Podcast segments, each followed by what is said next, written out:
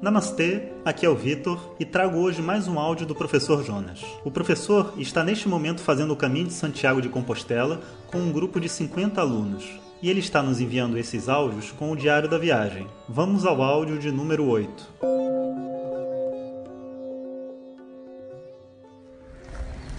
Namastê pessoal, dia 8. A importância de dizer não.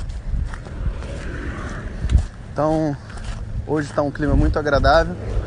Primeiro dia que eu saio para caminhada de bermuda. Estou aqui com o Sandrinho. O grupo já está assim vivendo o êxtase de quem chegou, de quem completou e ao mesmo tempo uma calma, né, que vem naturalmente dos benefícios da caminhada. Os joelhos já pararam de doer, entre aspas.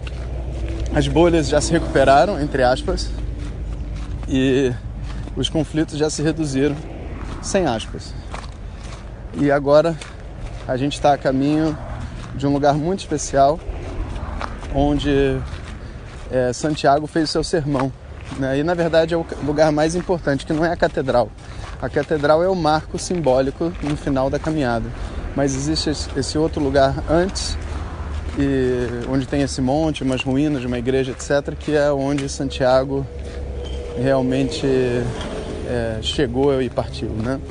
Então a gente decidiu ir para lá, Buenos Dias, e de lá a gente vai fazer o nosso nossa última aula de Vedanta que eu tenho feito nas viagens e umas orações, né, para completar a jornada. E depois é, é tudo na igreja de Santiago. Bom, o tema que a gente vai conversar hoje é sobre a importância do não. E as pessoas têm muita dificuldade em dizer não, principalmente no Brasil. Porque a gente sempre associa o não a uma decepção, a frustração do outro, né? E que através desse não a gente está causando uma inimizade.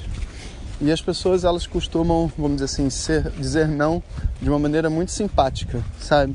Então você tá afim de, ah, eu não sei, né? Tipo assim, se, vamos ver o que, que vai dar, né? É, se der, eu apareço. A forma política, né? É, política, simpática, querendo proteger o outro da frustração. Mas a verdade é que, para nós que somos seres humanos, a gente sabe, por mais que a gente faça, a gente então já sabe quando a pessoa diz isso, que ela não vai.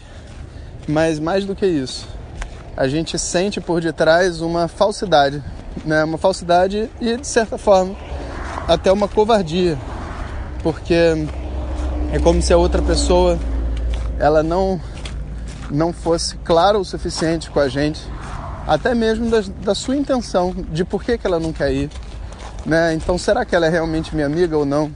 Será que ela está com um problema ou não? Qual que é a dela? Eu não sei. Então, na verdade, o não, que poderia ser um instrumento de conexão entre as duas pessoas, se torna um instrumento de afastamento, porque quando eu decido não contar para o outro aquilo que está acontecendo em mim, eu estou decidindo me afastar do outro. Onde na verdade o não são, é um momento assim muito precioso, porque o sim é muito fácil. Né? O sim é muito fácil de, de se dizer. Agora, para você colocar o não, você tem que ter uma coragem interna. E você tem que assumir a sua independência em relação a outra pessoa. A verdade é que o não para mim parece pesado dizer, porque eu não considero a outra pessoa independente de mim. Eu acho que a outra pessoa só vai ser feliz se ela estiver comigo. Eu acho, por consequente, que a minha felicidade depende dela. Eu acho que a minha presença, a minha participação, o meu apoio na outra pessoa é o que vai fazer com que ela complete os seus projetos, com que ela tenha estímulo de vida. Isso, na verdade, é uma grande besteira.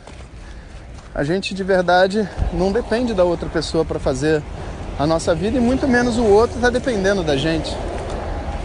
Quando nós convivemos, a gente quer conviver com uma, uma atitude de um privilégio, sabe?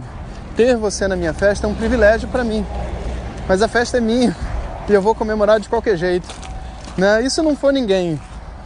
Se não for ninguém, ainda vai ter ido alguém. Eu, né? E eu tenho um compromisso comigo mesmo de ser feliz, que não envolve as outras pessoas.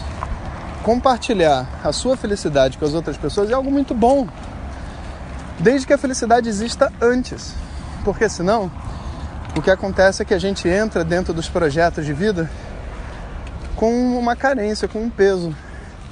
E em vez das pessoas estarem vindo para celebrar, elas estão vindo para te agradar. Elas estão vindo para te entreter. Mas na vida, a pessoa que tem como missão entreter as outras tem um nome muito bonito chamado palhaço. E como a gente não é palhaço, então a gente não quer se envolver com as pessoas numa posição onde eu tenho que ir para agradar você. Ou o oposto. Vou convidar um monte de palhaço para minha festa porque eu tô tão triste.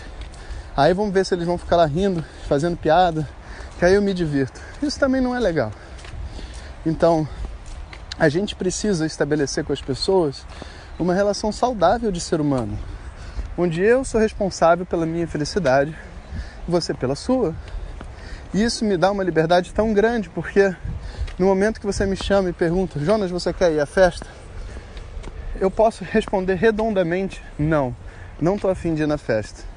Sem me sentir com nenhuma gota culpado, ou te ofendendo, ou que você vai ficar triste. Porque se eu não estou indo, é porque tem um motivo para eu não ir. E se eu estou sendo sincero com você, né, dentro desse mundo de pessoas falsas, ó, é um grande presente. E eu posso simplesmente dizer, olha, eu não estou indo e vou ser sincero com você, porque eu estou muito cansado. E se eu fosse, eu ia me desgastar e não, não ia me sentir bem. E obviamente, né, se você não vai se sentir bem, eu também não vou me sentir bem de ter você na festa, sabe? Que é um lugar para você se divertir, para você compartilhar de uma energia positiva comigo e você não está se sentindo bem. Imagina isso. A pessoa está lá, acabou de passar por um, uma congestão aí, um passa mal, diarreia, vômito. O cara tá passando todo mal. Aí você tá na festa celebrando. Você quer que essa pessoa vá na festa? Claro que não. Fica em casa, descansa. Por quê? Porque se você tiver mal na minha festa, eu não tenho como estar tá bem. Não, não vai funcionar. Então, para que a gente possa celebrar a vida, as pessoas têm que se conectar através de uma energia de felicidade e de liberdade.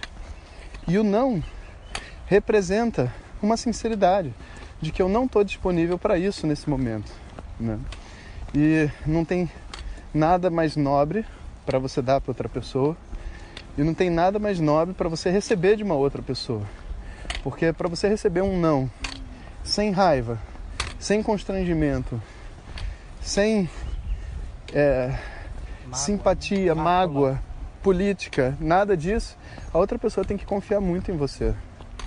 E se uma pessoa chega e simplesmente fala, pô, não, não tô afim de ir, você, imediatamente, você, por um lado, né, existe talvez, né, uma decepção, uma tristeza, poxa, queria que você fosse, mas por outro lado, existe um respeito enorme que você recebe através desse não. Então, o não é o que define verdadeiramente as pessoas que a gente confia. As pessoas que a gente confia, as pessoas que a gente realmente gosta, são pessoas que a gente pode dizer não sem medo. E por isso não é tão importante. É quase como uma declaração de amor nesse mundo de hoje. Você poder ser sincero e quando você não está disponível, você dizer: Olha, eu não estou disponível agora. Né? E quando a outra pessoa respeita isso, você também se sente amado. É uma troca muito profunda e muito bonita. Então, até o próximo áudio. O próximo áudio vai ser o último dessa série do Caminho de Santiago. A gente vai estar tá chegando na, na catedral e lá eu conto para vocês então o segredo do enigma. E se você não viu o enigma, o enigma é o que é mais importante: o caminho ou o destino? Até daqui a pouco. Ariô. Se você ainda não está inscrito, inscreva-se no curso online grátis de emoções. Basta ir em www.vedanta.com.br e clicar em Curso Online Grátis. Até o próximo áudio. Om Tat Sat.